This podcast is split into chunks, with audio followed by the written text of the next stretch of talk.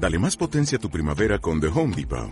Obtén una potencia similar a la de la gasolina para podar, recortar y soplar con el sistema OnePlus de 18 voltios de Ryobi desde solo 89 dólares. Potencia para podar un tercio de un acre con una carga.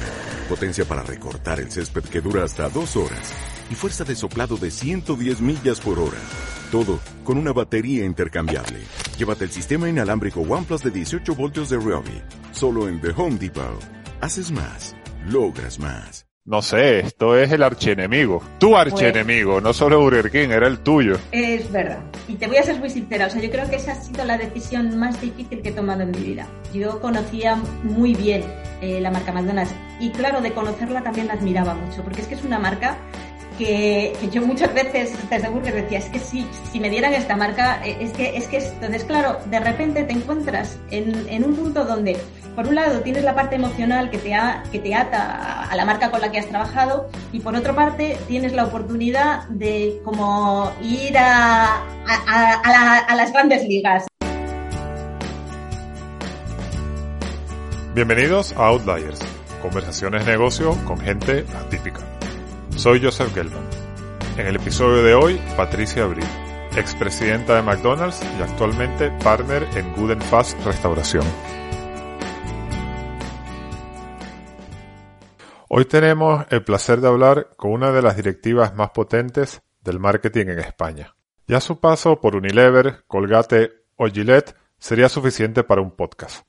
Pero la pasión de Patricia y donde llegó a ser una gran directiva fue en el mundo del fast food. Llegó a Burger King en un momento en el cual lo que era americano y las hamburguesas despuntaban en España, y casi que montó todo el departamento de marketing y el enfoque de marca de la compañía más allá del producto. Pero, como la vida da muchas vueltas, tenemos que preguntarle cómo es que termina siendo la presidenta de McDonald's, el archienemigo de Burger King. Conozcamos a Patricia. Hola Patricia, bienvenida a Outliers. Hola, buenos días. Oye, encantado de tenerte. Ya tenía ganas de yo hablar a alguien del, del mundo del marketing y el consumo masivo, porque he tenido mucha gente digital y bueno, esta es una parte muy importante también de lo que hace la gente corporativa y los emprendedores. Así que te agradezco. Ah, un placer para mí estar aquí contigo hoy. Patricia, tú siempre has estado en marketing y, y a muchos les sonará tu nombre porque eres una de las ejecutivas de, de consumo muy importantes y muy conocidas en España. ¿De dónde te viene a ti esto? Pues si te digo la verdad, no, no es una cosa que, pensara desde pequeña. Yo sí que es cierto que desde que era muy pequeña, una de las cosas que sí tenía muy claras es que quería tener una carrera profesional. Seguramente porque veía a mi madre trabajar y porque desde, desde siempre me, me ha hablado de lo importante que es ser independiente económicamente y de que además eh, hay una parte de ti que se realiza mucho trabajando, que, que, mejoras también. Y bueno, eso para mí se puso muy potente también cuando a los 15 años mis padres se separaron y, y ahí ya tuve claro que yo quería trabajar. Con lo cual, pues eh, siempre me planteé, bueno, si uno quiere trabajar, tiene que buscar profesiones que siempre se vayan a necesitar. Me encaminé hacia el mundo de la medicina porque dije, pues los seres humanos siempre se van a poner eh, enfermos y siempre van a necesitar médicos. Hasta que en Go resulta que, que, nos llevaron a una, dentro de, de, estas visitas que haces, pues cuando, cuando quieren ayudar a los estudiantes a tomar decisiones sobre lo que quieren estudiar, nos llevaron a la Cruz Roja. Y era un día que había habido un accidente bastante grave y había mucha gente eh, en camillas por los pasillos y bueno, a mí me impresionó mucho de tal manera que me desmayé directamente ahí, lo cual me dio una vergüenza horrible porque habiendo a tantas personas a las que atender, al final resulta que tenía un montón de gente alrededor mío intentando ver qué me pasaba. Y ahí es cuando me di cuenta que quizá medicina no era. Y mirando opciones, pues tuve la oportunidad de hacer, de, ir a ECAD3, que me daba la oportunidad de hacer Derecho y Económicas, pensaba que, pues otra vez, que el derecho es otra cosa que siempre se iba a necesitar, porque los humanos también siempre iban a discutir y a pegarse, iban a necesitar eh, abogados para defenderlos. Y bueno, pues, eh, pues ahí, ahí empezó mi carrera. Me pasé cinco años pensando que iba a ser abogado laboralista, porque me encanta el derecho laboral. Y en el año quinto de la universidad resulta que llegó el marketing, llegó la asignatura de marketing y ahí sí te reconozco que eso sí que fue un flechazo total. De hecho, eh, pues esta, carrera son seis años. En el sexto año empecé ya a mandar currículums y tuve la oportunidad de trabajar en, en Kodak como llevando productos, el marketing de productos radiográficos. Y ahí también descubrí que además del marketing lo que me gustaba eran los productos de consumo, aquellos productos a los que yo pudiera, en los que pudiera llegar directamente al consumidor final. Entonces vas a Kodak y te das cuenta que tú lo que quieres son eh, productos de consumo. De consumo, exactamente. Productos donde, donde al final tú puedas llegar al, consumidor final, porque siempre digo que cuando, cuando te rompes un brazo tú no llegas al hospital y dices, pues si no me hacen la radiografía con papel Kodak, que en ese momento se hacen en papel, ahora ya es todo digital, no me la hagan. Entonces, tuve la suerte de que justo al terminar entré en, Unilever, dentro de Unilever en, Lever España, que siempre ha sido una de las grandes escuelas de marketing, que siempre ha formado muy bien a sus chicos en marketing. Y allí eh, entré a trabajar en unos productos que eran, que se llamaba Valerina, Valletas y Fregonas, que son productos muy funcionales, pero ahí es cuando me di cuenta de, de, la magia que es el marketing, porque ¿Cómo uno se puede acabar enamorando de una valleta y una fregona? Sí, pues a, mí, a, mí, me pasó con Valerina. Porque al final, vale, son valletas y fregonas, pero en lugar de ir a la parte funcional del producto, todo el desarrollo desde el propio producto, la valleta era amarilla, eh, la comunicación era con dibujos animados, de una valleta bailarina que cantaba y bailaba, y al final lo, quería, lo que querías transmitir es, bueno, a lo mejor tienes que limpiar, pero puedes limpiar de otra manera y sintiéndote de otra manera. Y es curioso que eso tú puedas llegar a transmitirlo como una valleta o como una fregona. Y ahí es donde, me di cuenta de que realmente esto era completamente mágico. Y de hecho, a lo largo de mi carrera, después de, de Lever, eh, tuve la suerte de trabajar en Colgate y en Gillette, me he ido enamorando de todos los productos con los que he trabajado. Increíble. Cuéntanos de algún producto ahí en Gillette o en Colgate o algo que hiciste también que refleje ese enamoramiento o ese impacto que puedes tener con el marketing. Pues fíjate, en, Colgate eh, me contrataron como Product Manager de cepillos y enjuagues y tenía que lanzar un nuevo, un nuevo cepillo que se llamaba Colgate Precisión. Y ese cepillo, bueno, es que tiene una historia preciosa porque se estudió mucho por qué las personas nos lavamos tan mal los dientes. Y, hablabas con, con, dentistas y es que el problema es que las instrucciones a veces son complicadas. Si te dicen que tienes que colocar el cepillo en un ángulo de 45 grados, moverlo de arriba abajo pero con, momentos con movimientos suaves y circulares, bueno, parece que casi para lavarse los dientes hay que acabar haciendo un máster. Entonces, Colgate se dio cuenta de, yo no le puedo pedir a la gente tanta complicación, yo le tengo que, que facilitar la vida. Y se desarrolló un cepillo que hicieras lo que hicieras, él limpiara bien. Tenía los filamentos colocados en tres tipos de ángulos, a 45 grados, para que si tú lo ponías a 90, que es la tendencia, ya se colocaran a 45, con filamentos más largos, más cortos. El propio te, te invitara a hacer los movimientos adecuados y que al final lo que se veía, porque se hizo un estudio de mercado, es que lavaba o limpiaba mucho mejor los dientes que un cepillo normal. Con lo cual, pues bueno, ese fue mi primer gran proyecto, el lanzamiento de, este, y me pareció totalmente apasionante el cómo poder explicarle a la, gente que, es, que era mucho más que un cepillo de dientes. Y pasaste por tres empresas, ¿no? Que eso a mí me llama la atención, porque son tres grandes empresas, o sea, Unilever, Colgate y después Gillette, Gillette perdón. Pero en total, como que no es mucho tiempo, ¿no? Son tres empresas en las cuales en cada una de ellas podías haber hecho carrera. ¿Por qué ibas saltando de una a otra? Primero, he tenido la oportunidad de trabajar en tres grandísimas empresas. Segundo, de ninguna me hubiera ido. Fue un poco la vida la que me fue dando las oportunidades. He estado muy contenta y estoy muy agradecida a todas las empresas.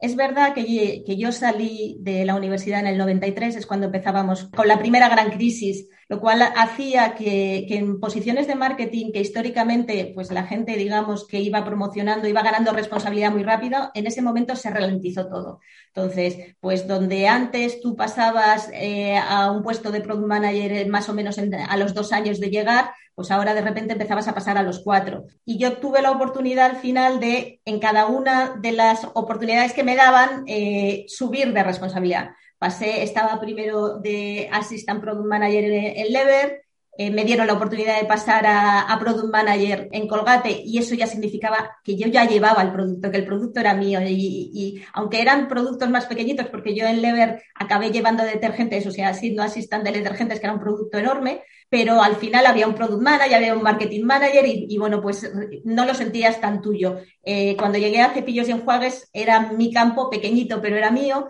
eh, en Gillette me dieron la oportunidad de pasar a, ser Group Product Manager, es decir, a llevar un grupo de productos y a empezar a liderar eh, Product Managers y liderar equipos. Y bueno, pues cada una de esas oportunidades para mí significaba un salto en responsabilidad. y luego también, a posteriori, eh, aprendí una cosa que, a ver, creo que, que las dos opciones son buenas. Hacer carrera en una empresa también es muy bueno, pero a mí lo que me aportó estar en tres empresas es aprender de tres culturas de empresa diferente, porque a pesar de que son tres grandes marcas, dos de ellas americanas, tienen culturas de empresa muy distintas. Intentar sacar de cada una de esas empresas lo mejor, lo que más me gustaba, para ir yo haciendo mi propio, o sea, ir definiendo mi propio liderazgo. Y eso es algo que a pesar de que en esos momentos las decisiones de pegar, de saltar y dejar atrás empresas son difíciles, visto con perspectiva es una cosa que agradezco. Yo diría que estos fueron como años formativos, ¿no? Siete, ocho años en estas tres empresas. Correcto. Pero tú eres conocida por otra cosa. Tú a ti te conocen por ser una de las directivas más influyentes en, en el fast food. Entonces, ¿cómo saltas de esta empresa de consumo al fast food? Eh, en mi última etapa de Gillette, eh, mi plan era tener una experiencia internacional. Habíamos ya, estábamos hablando de poder eh, irme a Boston, que era donde estaba la central de Gillette, como Product Manager Global. Y bueno, pues eso se empezó a hablar pero empezaron a pasar meses y no se acababa de materializar porque en ese momento Gillette estaba haciendo una gran reestructuración. Gillette eran muchas marcas porque estaba Duracell, estaba Oral-B y todas estas marcas cada una iban independientemente y, y Gillette en ese momento decidió hacer de Gillette Group y, y, reestructurar todo. Evidentemente, eso hizo que también en las oficinas centrales, pues digamos que todos los cambios o las personas que iban a venir se ralentizaran. Y en el camino, mientras estaba a la espera, eh, pues pasaron dos cosas importantes. Eh, en un primer lugar, pues a mi madre, eh, yo soy hija única, a mi madre la diagnosticaron un cáncer, con lo cual pues no parecía el momento más adecuado para irme a, Boston a vivir. Y en segundo lugar, mm, se cruzó una oferta de, de Burger King que me daba una oportunidad que para mí también era un sueño, que era llegar a ser directora de marketing, entrar en un comité de dirección volví a ser otra vez un cambio cualitativo importante. Decidí dar el salto y, saltar a, Burger King. Sí, ¿y en qué año fue esto? En el 98. Bueno, una época donde el fast food y, las cadenas como Burger King estaban en mucho auge, ¿no? pero, pero empresas que no tienen la, la fama de ser muy organizadas, ¿no? En aquella época. De hecho, era muy común que las empresas de servicios o de restauración pescasen ejecutivos de marketing en las empresas de consumo masivo. Entonces, ¿qué te encontraste tú cuando llegas a Burger King? La verdad es que, para mí fue una sorpresa en, muchas facetas. En primer lugar, claro, Burger King era una, una marca que era muy conocida. Pero cuando llegué, pues para empezar, pues me encontré con un departamento de marketing que eran cuatro y conmigo cinco. Cuando yo venía de un departamento de marketing en Gillette, que solo en el grupo que yo lideraba ya éramos 14. Entonces, un, departamento muy pequeñito. Me di cuenta que que claro, eh, Burger King, todas estas marcas eh, habían, son, son marcas que eran relativamente crecientes. Burger King llegó a España en el 75 con un concepto que ya el propio concepto era muy innovador. Eh, las hamburguesas, nos estábamos abriendo al mundo, con lo cual el mundo americano nos atraía mucho. Era, era una marca que había estado creciendo del propio concepto. O sea, el propio concepto de por sí era tan atractivo que no necesitaba un marketing muy sofisticado.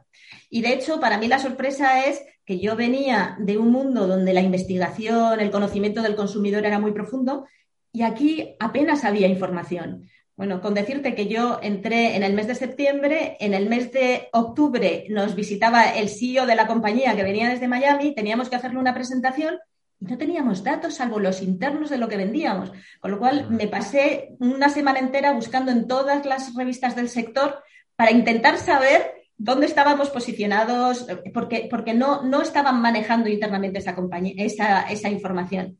Así que, que, bueno, pues cuando entré en Burger King, quizá el reto era, si hemos llegado hasta aquí solo por el concepto, es el momento de empezar a sofisticar eh, y empezar a hacer realmente el marketing que se está haciendo en consumo. Creo que era el momento que el concepto, si, lo, si no lo recuerdo mal, se empezaba a agotar, ¿no? Digamos que ya no tenía ese halo de novedad que había tenido hasta entonces, ya la gente, bueno, pues sí, le gustaban las hamburguesas, pero se había hecho un concepto más dentro, dentro de lo que había en el mercado. Entonces era el momento de volver o sea, de empezar a trabajar bien con los valores y qué aportábamos al, consumidor. Pues para eso, eh, lo primero eh, fue crear dentro, dentro del departamento de marketing una posición de investigación de mercados, eh, empezar ya, pues eso, hicimos focus group, empezamos a entender muy bien de dónde era. Y el mayor reto ahí era posicionar, reposicionar de nuevo la marca. ¿Y cómo la reposicionas? ¿Cómo se reposicionó en esa época una marca de hamburguesas. Cuando se empezó a ver que el concepto se agotaba, se tiró de una promoción que acabó, eh, convirtiéndose en estrategia, que era el Whopper 199. Entonces llevaban muchos años con el Whopper a 199 y no salían de ahí. ¿Cuál fue lo perdón, que 199 pesetas. Pesetas, pesetas perdón. Sí, sí, sí, que estamos en el 98 y, vendíamos el Whopper a 199 pesetas.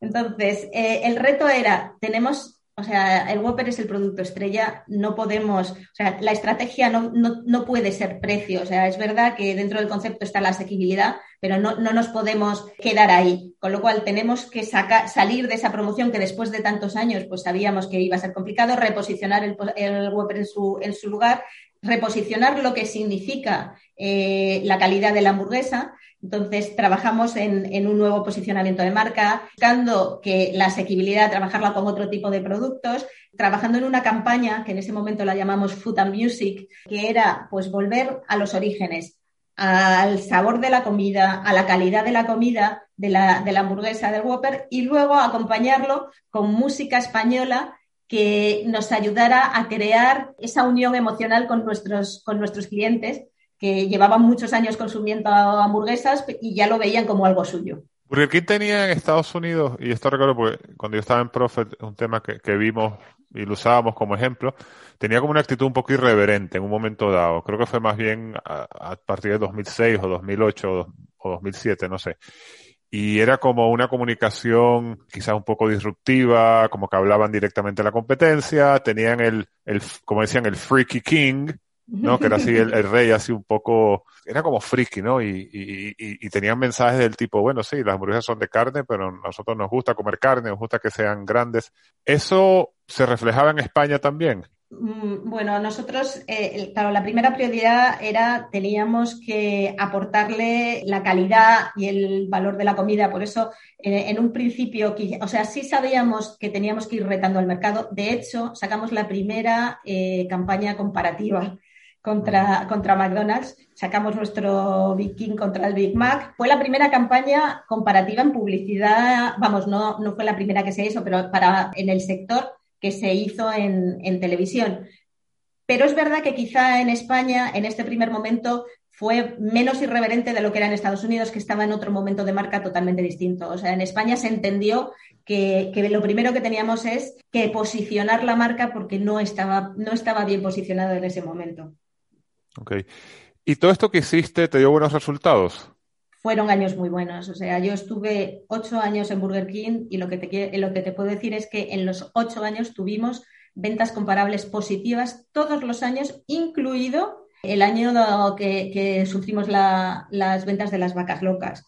Ganamos ocho puntos de participación de mercado. Es decir, eh, Burger, que que era una marca conocida, pero, pero se había quedado un poco arrinconada porque, pues eso, porque había llegado, McDonald's llegó más tarde a España, llegó en el 81, pero eh, era, llegó con muchísima fuerza y Burger se había quedado ahí un poquito adormecida. digamos que recobró fuerza y, empezó a crecer. También es verdad que, que de, la mano de desarrollo, de abrir nuevos restaurantes, pues se abrieron muchos restaurantes en todos esos años, pero los resultados fueron muy buenos. De hecho, yo ahora cuando miro a la marca todavía veo muchas cosas que digo, uy, ahí hay semillas que planté yo. Entonces, en un momento dado te dan también operaciones, ¿no? Que para ti es un mundo totalmente nuevo. Me dan la oportunidad de mantener marketing pero empezar a liderar operaciones. Y bueno, lo que hice para que no fueran dos departamentos juntos, creamos un solo departamento que se, llama, se llamaba Customer Services y, empecé a entrar en el mundo de las operaciones, que es un mundo precioso porque al final la comunicación, la estrategia de marca hace que las personas tengan una imagen y a lo mejor les apetezca venir a, a conocerte. Pero donde se hace la decisión de si llegan a Marte o no llegan a Marte, si les gustas o no les gustas, es en la experiencia de la marca y esa se produce en los restaurantes. Y marcas como, como Burger King o como, McDonald's tienen la enorme suerte de que, de que son responsables de, de, la, de, la, última línea de servicio, de la experiencia del cliente, que es que pueden llegar hasta la última experiencia del cliente, cosa que, por ejemplo, pues cuando, cuando trabajas en un Gillette, pues tú al final vendes tu producto, pero, pero sigue una cadena para cuando llega el cliente está muy lejos. Eh, esto es una cosa curiosa porque cuando vienes a estas marcas, de repente el mundo del marketing se vuelve rapidísimo. O sea, en una, en una promoción en Gillette, tú lanzabas una cosa y a los dos meses estabas estudiando los resultados. Eh, en un burger o en un McDonald's, eh, tú lanzas unas cosas y a los tres días ya, ya estamos nerviosos si no está funcionando como queremos que funcione porque medimos, la, medimos los resultados al día. Mm. Entonces, y luego otra de las cosas importantísimas que me dio esta, esta parte de la experiencia fue trabajar más de la mano con los franquiciados que también es una gran diferencia. O sea, al final estas marcas son marcas que, que, franquician y tienes, los franquiciados son empresarios que invierten en tu marca, que se encargan de llevar esa experiencia al día a día y que, que, tienen un papel fundamental en, en, en la marcha del negocio. Con lo cual, pues, pues bueno, trabajar en operaciones me ayudó muchísimo también a sofisticar todavía más el mercado, a entender también que a veces las grandes estrategias son buenas en el papel, pero no tan buenas en los restaurantes, que tienes que entender la ejecución y las implicaciones de esa ejecución dentro de los restaurantes, la importancia que tienen los equipos en primera línea de, todo lo que hacemos desde el mundo de marketing. La verdad que, fue una experiencia fantástica. No, aparte que eso te hace a ti well-rounded, ¿no? Porque eh, sabes de marketing, que es muy estratégico, y también sabes de operaciones. Y bueno, esto te ponía como una profesional muy potente. Ahora tú, tú estabas embalada en Burger King en el buen sentido de la palabra. Lo habías hecho muy bien, marketing y, operaciones. Y, de hecho, eso me dio la oportunidad, me dieron la oportunidad de ir a Holanda como directora general. Eh, es verdad que Burger King en Holanda en ese momento era pequeñito, tenía 40 restaurantes, pero ya otra vez otro salto cualitativo donde ya empezabas a, a empezar a, dirigir un comité de dirección, a ya no, ya no eras la directora de marketing, sino pues eso, directora general, con lo cual, pues bueno, pues cogí a mi familia y nos fuimos todos a Holanda. Pero por eso digo que tú aquí, no sé, ibas hacia arriba y, o ya estabas arriba. Pero claro, tú no, no eres conocida especialmente por, sí, sí un poco, ¿no? Pero no seguiste en Burger King. Los, que escuchan esto, algunos se sorprenderán, inclusive de saber que tú estuviste tanto tiempo en Burger King hiciste muchas cosas. Entonces, ¿qué pasó? Pues bueno, como te digo, yo me fui a Holanda, me iba con un proyecto de tres años. A los seis meses de estar en Holanda eh, me llamaron desde aquí, desde España, porque iba a haber un cambio de dirección general, necesitaban que, volviera a España antes. Eh, bueno, aquí, aquí voy a interrumpirte, porque bueno, vamos a algo que tú no no quieres comentar, pero había una situación complicada en España. Y lo comento yo porque estaba en la prensa y, mucha gente lo conoce, que es que había una supuesta alegación de que el director general o un alto directivo de Burger King eh, había incurrido en prácticas poco éticas con los franquiciados, se hablaba de solicitud de comisiones para abrir restaurantes, o sea, fue un escándalo que de nuevo yo no sé si, si, si esto es real o no es real, pero había un escándalo en la prensa que me imagino que afectó mucho a la compañía, ¿no? Y que a ti, a ti te habrá afectado de cierta manera. Bueno, a mí me afectó en el sentido de que me pidieron que volviera. Eh, o sea, yo, tenía, yo me había ido con toda la familia para un proyecto de tres años y a los seis meses me pidieron que volviera. Estuve unos meses tratando de compatibilizar porque tampoco podía dejar Holanda de golpe, necesitaba pues dejar un, un sucesor en Holanda que se encargara de la dirección general y bueno, pues es verdad que ese momento de transición fue un momento difícil con, todo lo que estaba pasando internamente. Y bueno, pues volvemos otra vez a, lo que te decía antes. A, veces tú planificas y a veces la vida de repente te va mostrando otros caminos. Pues cuando estaba en toda esa movida es cuando de repente me llama un headhunter y me empieza a hablar de, de una posición que al principio no me dijo el nombre, en un momento determinado me acabó diciendo que era McDonald's y, wow, pero espera, espera, espera, espera, espera, espera, espera. Porque esto aquí no se puede decir así, ¿no? Esto es como Coca-Cola y Pepsi, Apple y Microsoft. No sé, esto es el archienemigo. Tu pues archienemigo, no solo Burger King, era el tuyo. Es verdad, es verdad y, y, y, te voy a ser muy sincera. O sea, yo creo que esa ha sido la decisión más difícil que he tomado en mi vida. Porque por un lado me debatía, claro, cuando, cuando tú eres una marca más pequeña y eres un challenger en el mercado, ¿qué es lo que haces? Estudias muy bien a tu competencia.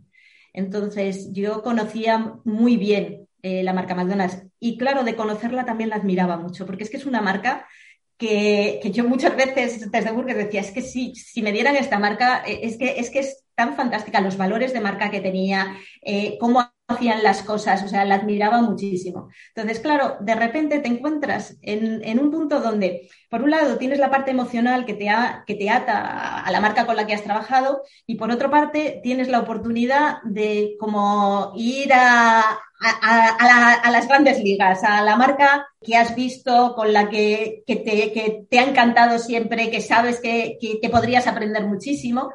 Y, bueno, la verdad es que te digo que, yo creo que de esa decisión no acabé como úlcera de estómago de puro milagro, porque los dolores de estómago mientras intentaba, intentaba tomar la decisión, por dos veces dije que no. Lo que pasa es que pasaban cosas entre todo mi cambio, temas ya más personales de cómo se gestionó mi, mi venir aquí, las cosas que pasaban dentro, que, pasaban cosas como que, la vida me, decía, no seas boba y aprovecha la oportunidad. Y hubo un momento que dije, bueno, vamos a racionalizar las cosas, porque al final es verdad y, y como digo, hay semillitas de mí que se han quedado en burger, pero al final, bueno, pues también es una buena oportunidad de seguir creciendo y seguir aprendiendo.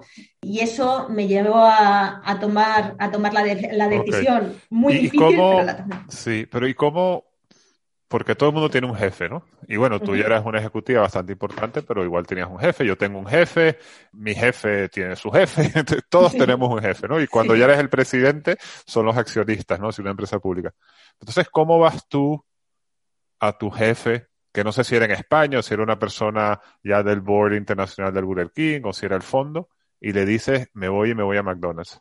Bueno, yo lo que hice fue un acuerdo con McDonald's para dejar varios meses entre, entre, entre mi salida y mi entrada. O sea, quería, primero, porque además yo, eh, el, el, día que comuniqué que me iba era el día que estaba haciendo la mudanza a España. O sea, es que todavía ni siquiera estaba físicamente mi, casa no estaba en España. Y lo, que, y lo que dije es, me voy a tomar un tiempo antes de, hacer ningún tipo de cambio. Como te puedes imaginar, eh, pues no es una decisión bienvenida. De hecho, tienes que afrontar a que mucha gente te vea verdaderamente como una traidora que los miedos, porque claro, tú tienes una parte ética que sabes, que dices, es que podéis estar seguro que todo lo que es secreto profesional es secreto profesional, o sea, no hay nada, pero, pero claro, tienes que vivir con los miedos de los demás de que eso no vaya a ser así. Y quizá de lo que más contenta estoy es que, bueno, pues ahí pasas una etapa quizá un poco más amarga, pero que tengo mucho contacto con mucha gente que trabajaba en Burger King en ese momento, con muchos franquiciados que estaban en Burger King en ese momento, que me encuentro con franquiciados y, percibo que, tenemos un cariño mutuo, con lo cual que, bueno, pues que es verdad que son decisiones que yo no voy a decir que, que le gusten a nadie, pero que al final la gente las entiende y que lo que es importante también es cómo las lleves a cabo. Al final, yo no, cuando me fui a McDonald's, yo ya no iba a luchar contra Burger King, yo iba a hacer más grande McDonald's porque McDonald's tenía otro proyecto. Ok, entonces cuando llegas a McDonald's con ese proyecto que comentas, ¿qué te encuentras? Bueno, pues creo que es mi sino, porque cuando llego a McDonald's me encuentro también con reestructuraciones internas. Yo llegaba como, como directora general, eh, que reportaba a una persona que era, que era eh, la responsable de todo el sur de Europa. Esa persona la cambiaron, vino otra persona. Como suele pasar en las reestructuraciones de compañía, cambiaron al presidente de Europa. Todo eso produce siempre incertidumbres, miedos. El, resultado fue que pasé muy pronto de ser directora general a presidenta de Europa y de Europa de España y hacerme cargo de la compañía en España. Y bueno, pues empecé ya a centrarme un poco en lo que es, eh, lo que era mi proyecto McDonald's cuando, cuando yo llegué a McDonald's, que para mí pues era un, proyecto muy bonito. ¿Cuál es ese proyecto? Porque, porque claro, yo mi McDonald's me imagino que vender vendía, eh, franquiciados no tendría mucho problema eh, consiguiendo. Entonces me imagino que el proyecto, y siendo tu presidenta, iba por otra cosa, ¿no? Sí, a ver, ¿qué es lo que yo descubrí cuando llegué a McDonald's? Pues que McDonald's, una marca muy fuerte, con muchísimos valores, que yo la conocía muy bien, como he dicho, porque la había estudiado mucho, pero más allá de eso, lo que tenía e, era unos valores de compañía, una cultura de compañía muy fuerte, con una ética, una forma de hacer las cosas que no se conocía desde fuera, que desde fuera se veía solo quizá eh, la vertiente más comercial de la marca, pero había, había muchas cosas dentro que, no se sabían. O sea, McDonald's fue creada, o el, fundador de McDonald's fue un visionario que tenía, o sea, tenía muy claro los valores que quería meter la compañía y esos valores es, curioso, pero, pero es que son muy intrínsecos, se forman el ADN de, de McDonald's. Pero, y dentro Perdona, ¿qué, son, ¿qué son cuáles esos valores? Trato al cliente, la hospitalidad, el devolver a la sociedad parte de la que la sociedad nos ha dado, el, esfuerzo y el trabajo, eh, que, como, dice, como decía Ray Kroc, eh, el éxito es el resultado del sudor, o sea, del trabajo, calidad, servicio, limpieza y asequibilidad como valores intrínsecos de la marca, eh, el hecho de que podemos ayudar mucho dado nuestro volumen y tenemos una responsabilidad con la sociedad, todo eso ahora se conoce mucho más de McDonald's, pero en ese momento, o sea, las personas de la compañía lo conocían, lo vivían cada día, estaban muy orgullosas de eso, pero no se conocía y sin embargo además eh, sufrían mucho con los ataques porque había muchos ataques de fuera de... Sí, eso te quería decir, ¿no? O sea, se habla de... Pero bueno, si quieres cuéntame esto y después entramos en lo de los ataques. Sí, de, pues eso, de marca globalizada, de poca responsabilidad. Entonces, digamos que dentro se había creado como un poco de coraza, de decir, nosotros no somos así, pero, pero en lugar de abrirnos y decir, ven y conócenos, por el miedo a ven y conócenos, que a lo mejor todavía nos vas a dar más palos, pues, ¿sabes? Decíamos, pues no, nos cerramos. Con lo cual, ¿En qué trabajamos? Pues trabajamos en abrir la compañía y en ese, en ese momento eh, en difundir todos los valores de, empresa que teníamos, eh, abrimos las cocinas, empezamos a, invitar a la gente a que viniera a ver cómo se hacían las hamburguesas, invitamos a un montón, pero llevamos, eh, pero no te exagero, mil, mil, consumidores visitaron nuestras fábricas de carne, nuestras fábricas, hasta las plantaciones de donde salen las, las, lechugas, porque lo que queríamos es que vieran cómo hacemos las cosas, cuáles son todas, todas las medidas de seguridad que, que se toman, toda la responsabilidad que hay detrás de cada una de, de, las, de las, decisiones, es decir, mm, que nos conocieran como marca y como compañía, que es una cosa que ahora se hace mucho porque yo creo que, los consumidores más y más han demandado conocer no solo los productos, sino la compañía que hay detrás y los valores, pero que en ese momento no estaba, o sea, no, no era tan común. Y ese es un ejercicio que empezamos a hacer pues desde el 2005-2006 en McDonald's, que también implicó cambiar la forma de trabajar, porque evidentemente en McDonald's se trabaja con departamentos, pero empezamos a hacer muchos equipos interdepartamentales para llevar proyectos grandes, porque nos dábamos cuenta que al final no es marketing, no es operaciones, no es calidad, es todo.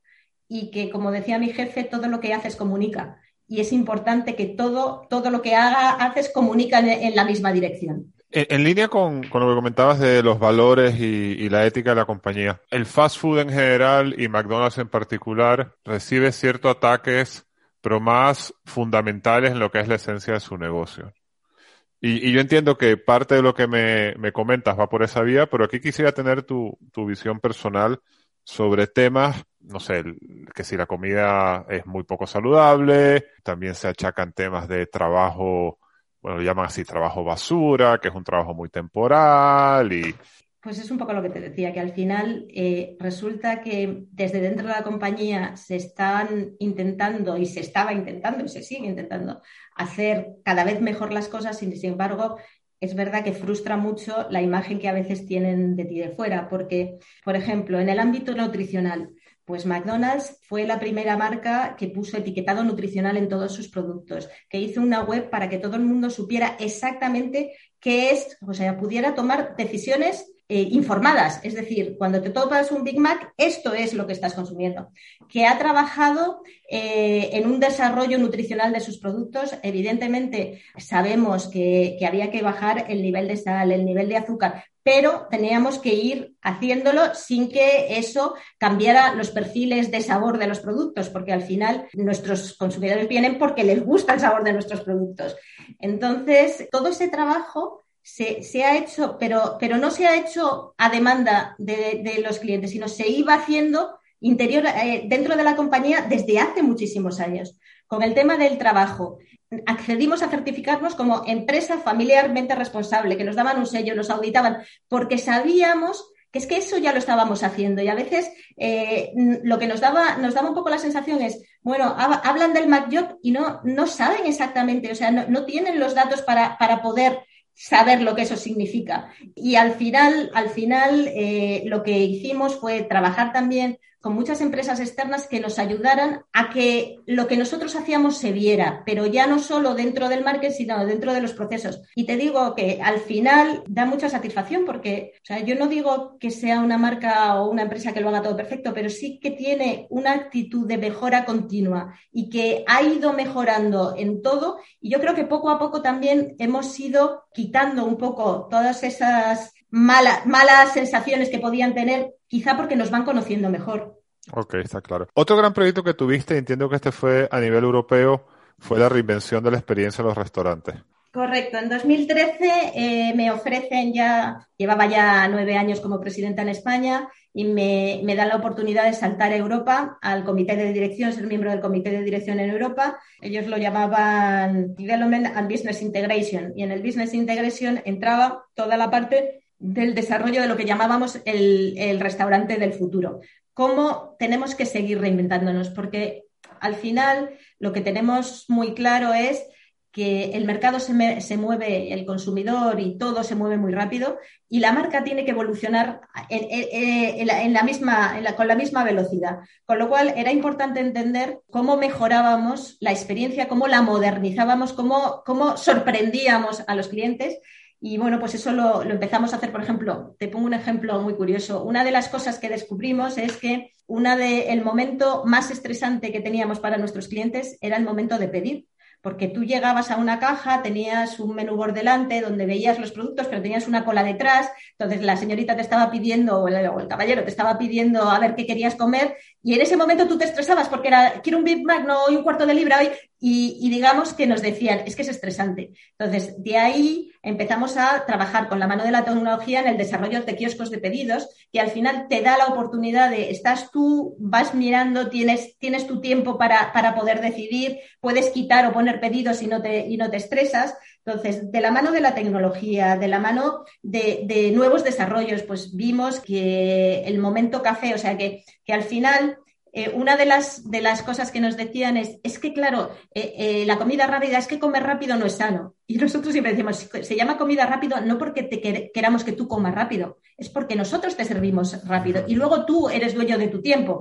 Pero quizá el entorno del restaurante no les decía eso, les decía que tenía que ir todo muy rápido. sí, porque había, fama de que ponían música, de nuevo, leyendas urbanas, ¿no? Que ponían la música alta para que la gente se fuese rápido, que las sillas eran incómodas para que después de 15 minutos te doliese eh, la, posadera y salieses corriendo. Todo esto eran las leyendas urbanas, ¿no? Pero no era así, los comentas tú. No, no, pero, pero sí que quizás se percibía así. Entonces, eh, en esa reinvención del restaurante del futuro nos dimos cuenta que, la experiencia dentro, es cuando entramos en todo un proceso también de grandes remodelaciones, de que, que la remodelación, la propia, el, propia decoración es concepto per se del restaurante, es cuando empezamos a trabajar en Macafé, porque Macafé ya implica tener loza, ya implica que te sientas tranquilamente, ya implica otro tipo de cosas, poner el wifi gratis, con lo cual ya te estamos diciendo que puedes venir y conectarte al wifi, es decir, pues todas esas cosas que, quizá percibían eh, erróneamente, porque no es verdad que las mesas fueran así para que se fueran antes, pero seguir reinventándonos para seguir evolucionando el concepto. Y eso era un, proyecto precioso, que bueno, de hecho, yo cuando empecé a trabajar en el proyecto del futuro, siempre dije, el proyecto del futuro es un proyecto que nunca termina, porque siempre va a haber futuro. O sea, este es como intentar alcanzar el horizonte siempre cuando piensas que llegas al horizonte siempre hay otro horizonte. Entonces, mm. pero quizá te indica un poco la mentalidad en la que ya estamos de hay que seguir reinventándose, tenemos que seguir evolucionando, tenemos que hacer que nuestra experiencia, nuestros productos vayan evolucionando con, lo que son las necesidades de nuestros, de nuestros clientes. Y eso, pues yo estaba un poco como responsable a nivel Europa. Es verdad que a nivel Europa, pues conlleva mucho viaje, mucho desgaste y la verdad es que fue una etapa muy bonita por un lado, pero también muy cansada por otro. Claro, porque este es quizás el último rol que tienes tú en McDonald's Corporativo. yo quiero enfatizar que este proyecto que tú comentas, esto es lo que se llama un proyecto de branding de verdad, ¿no? Con el 360, con todos los puntos de contacto con el cliente, magia de la comunicación, eh, en la experiencia, que es donde ya sabemos hoy en día que se construye marca. Me imagino que estarías trabajando con alguna de estas agencias de environmental design, eh, o sea, esto es un proyecto soñado y un proyecto muy interesante, ¿no? O sea, yo en, mi etapa en Profit hice algunos, ¿sí? Es un proyecto apasionante y además con la suerte, claro, eh, como te decía, hay pocas marcas que pueden cubrir el 360. Exacto. Pero entonces tú en ese momento decides salir, ¿no? Que creo que es lo que me ibas a contar. Sí, bueno, digamos otra y, perdón, Y, disculpa. Sí. Y eras relativamente joven. Te, te, podrían haber quedado muchos años en McDonald's. Pero en ese momento, mm, no sé, no sé qué edad tenías, pero decides salir, ¿no? Pues me parece que en ese momento estaba los 48, una cosa así. Exacto. Sí, bueno, otra vez, ya te digo que yo soy muy creyente de que las cosas no pasan por casualidad y que tú haces planes y está bien y trabajas para ellos, pero a veces la vida te da indicaciones. Te estoy dando una oportunidad y eh, es verdad que luego depende de ti cogerla o no, entonces, eh, cuando estaba en todo ese proyecto en Europa, hubo otra reestructuración donde decidieron pues, que ya no nos íbamos a organizar por áreas del mundo, sino por segmentos eh, de países, de países que fueran más parecidos. Y bueno, pues digamos que, que mi posición iba a cambiar y seguramente iba a englobar pues muchos más viajes a sitios más lejanos. yo en ese momento salía de casa a veces los lunes, eh, y volvía los viernes y había visitado cinco países, porque claro, al final eh, un proyecto de desarrollo del de, restaurante del futuro necesitas ver los restaurantes que vamos abriendo, cómo funciona, entenderlo. Yo tengo tres hijos, mi hija pequeña todavía tenía ocho años o nueve años, con lo cual, con lo cual todavía era relativamente pequeña y claro, el estar tanto tiempo fuera a mí también me desgastaba y el pensar ya en quizá una posición más global, yo pensé que para mí no era el momento. Me apasionaba el proyecto, pero, pero no era mi momento. Y tuve la gran suerte de tener la oportunidad de eh, poder dejar la parte corporativa, comprar eh, en ese momento dos restaurantes y dar el salto otra vez de nuevo a la primera línea de restaurantes, a donde yo digo que se hace, donde, donde está el momento clave, que es a, gestionar dos restaurantes McDonald's. Y te mudaste a Mallorca aparte, ¿no? Correcto, porque una de las cosas que pide Mallorca es que sus franquiciados vivan donde están ubicados sus restaurantes, es decir, que, haya dedicación a los restaurantes. Con lo cual, pues otra vez cogí a toda mi familia y, y nos, trasladamos, nos trasladamos a Mallorca, que es donde vivimos ahora. Y es un negocio muy distinto, ¿no? O sea, mi, de hecho, mi, mi esposa tuvo un restaurante de alta cocina, o sea, no, nada que ver con, con un restaurante de fast food. Aunque sí quiero decir que me parece mucho mejor negocio tener, tener un restaurante de fast food escalable, etcétera, que el que tenía mi mujer. pero es un aprendizaje que tuve. Pero ahora te metes en un negocio muy de operaciones, ¿no? A medida que subes en una, en una organización y más en una organización tan grande como McDonald's, cada vez estás más cerca de la estrategia y la política que, y más lejos de los resultados. Para mí la vuelta a los restaurantes es volver a acercarte a los resultados, a, que todo lo que haces tiene un impacto muchísimo más inmediato. Entonces, pues yo eh, en ese momento compré dos restaurantes, eh, luego en el 2017 abrí un tercer restaurante, o sea que ahora mismo tengo tres, restaurantes en Palma. Evidentemente, cada uno de los restaurantes tiene su gerente que, gestionan y, yo ahora lo que gestiono es un poco la organización.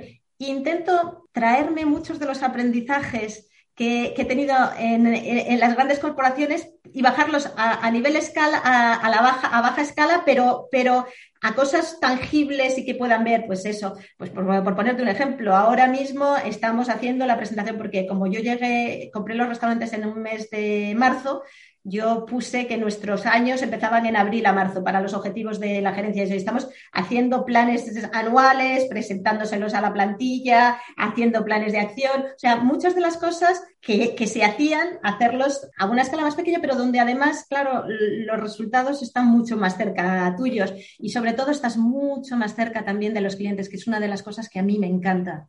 Es decir, eh, el poder observar en primera línea qué funciona bien y qué no funciona tan bien, qué cosas, qué matices realmente acaban marcando la diferencia en convertirte en el restaurante preferido de tus clientes.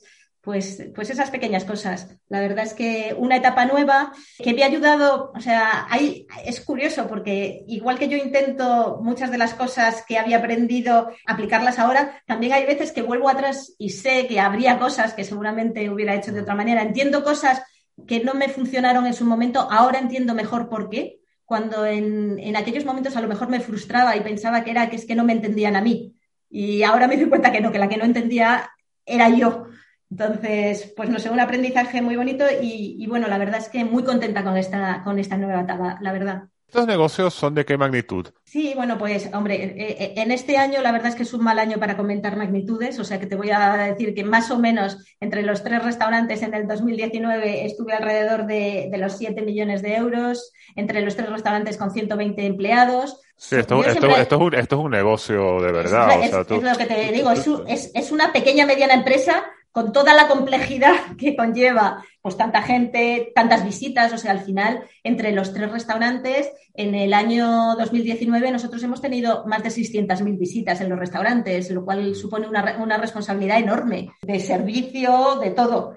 Con lo cual, pues... qué interesante. Oye, ahora tú que ya estás ahí, como dices tú, en el día a día, últimamente han surgido, os ha surgido competencia buena, ¿no? Porque claro, como tú decías, seguramente McDonald's a Burger King hombre, le preocupaba, pero no tanto. Pero han surgido conceptos muy potentes. Eh, bueno, Chipotle, que lo, que lo comprasteis.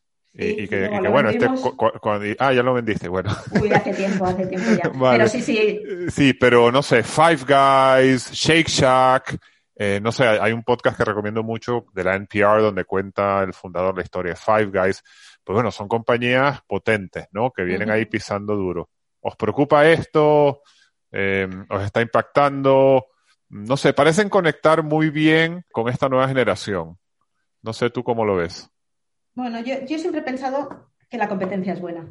Siempre pienso que personas que vengan a, innovar y a, por así decirlo, a meter un poco de tensión en el mercado, nos obligan a todos a, ser mejores. Y, es el caso. quizá eh, con estas compañías nosotros vimos la necesidad de empezar a trabajar más eh, el lado gourmet de nuestros productos y hemos empezado a desarrollar hamburguesas gourmet mm, como la, Signature. Eh, hemos eh, estado de la mano de grandes chefs como Dani García para desarrollar. Entonces, nos ha abierto también, digamos que, a veces yo no te digo que a lo mejor no se nos hubiera ocurrido igual, pero el que llegan nuevos conceptos, tú los miras, ves qué, parte de, mercado quieren ocupar, te preguntas si tú también puedes estar en esa parte, cómo puedes, cómo puedes aprender de, si vienen con buenas ideas, yo siempre digo que no podemos ser nunca prepotentes pensando que tenemos la solución a todos los problemas y que nuestra visión es la única visión. Siempre tienes que estar abierto a lo que pasa en el mercado y aprender de ello, incorporarlo a tu, hacerlo tuyo, pero adaptarlo a ti. Entonces, a mí que vengan todas esas grandes marcas, o sea, creo que además, además han, han, contribuido a una cosa que es bastante importante y es que la hamburguesa se ha puesto de moda. O sea, a mí me encanta ver que tú vas a un restaurante con estrella Michelin y uno de los productos estrella es una hamburguesa estructurada o desestructurada, dependiendo del chef, que, que pongan la palabra hamburguesa dentro de un menú de, de alta cocina a mí me encanta, o sea, creo que es fantástico. Y bueno, creo que, es un incentivo para seguir mejorando y, para, y para seguir innovando. Sí, yo creo que es un cambio importante y, creo que será interesante y ahora que hemos aprendido mucho de McDonald's contigo, ver, ver cómo evoluciona. Oye, Patricia, a mí me ha encantado esta conversación y te agradezco tu tiempo. De hecho, ahora tengo ganas de irme a comer una hamburguesa, pero claro, son las 11 de la mañana, así que, así que no, creo que va a ser más tarde, ¿no? Entonces, oye, muchas gracias. La verdad que me ha encantado. Y como dije en la introducción al podcast, hoy vamos a hablar de, consumo masivo, de producto, de operaciones, porque hemos tenido, esta es la tercera temporada y la verdad que hemos, me he dado cuenta que hemos tenido mucha gente del mundo digital y poca gente del mundo físico, ¿no? O, o digital, como dicen ahora. Entonces te agradezco. Para terminar, tú indudablemente eres una ejecutiva que todos los que sean de FMCG o de consumo o de o de consumo de fast food les, suena mucho tu nombre. Y bueno, y los que están escuchando el podcast se habrán dado cuenta por toda tu historia y todo lo que has logrado. Entonces, has tenido éxito. ¿Tú crees que ese éxito se ha debido a tu talento innato y trabajo muy duro o crees que has tenido suerte?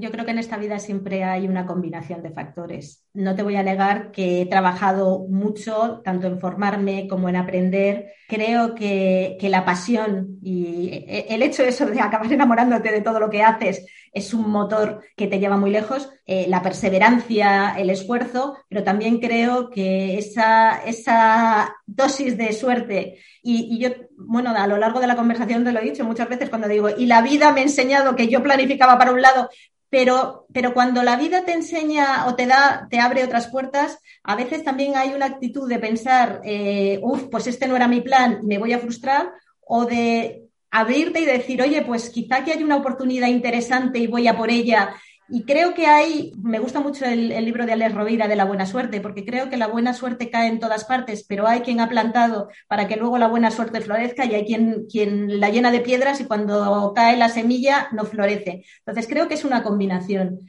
Y yo agradezco, la verdad es que estoy muy, muy, muy agradecida a las oportunidades que me han dado. También agradezco el, el, haber sido capaz de ver que eran buenas oportunidades, de luchar por ellas y de disfrutarlas, porque al final también lo importante es que, esto no es, eh, el objetivo no es el final, el objetivo es disfrutar del camino, el objetivo es aprender en el camino. Cada paso te traiga algo y cuando tú eso lo haces, pues yo estoy convencida que las oportunidades siguen floreciendo.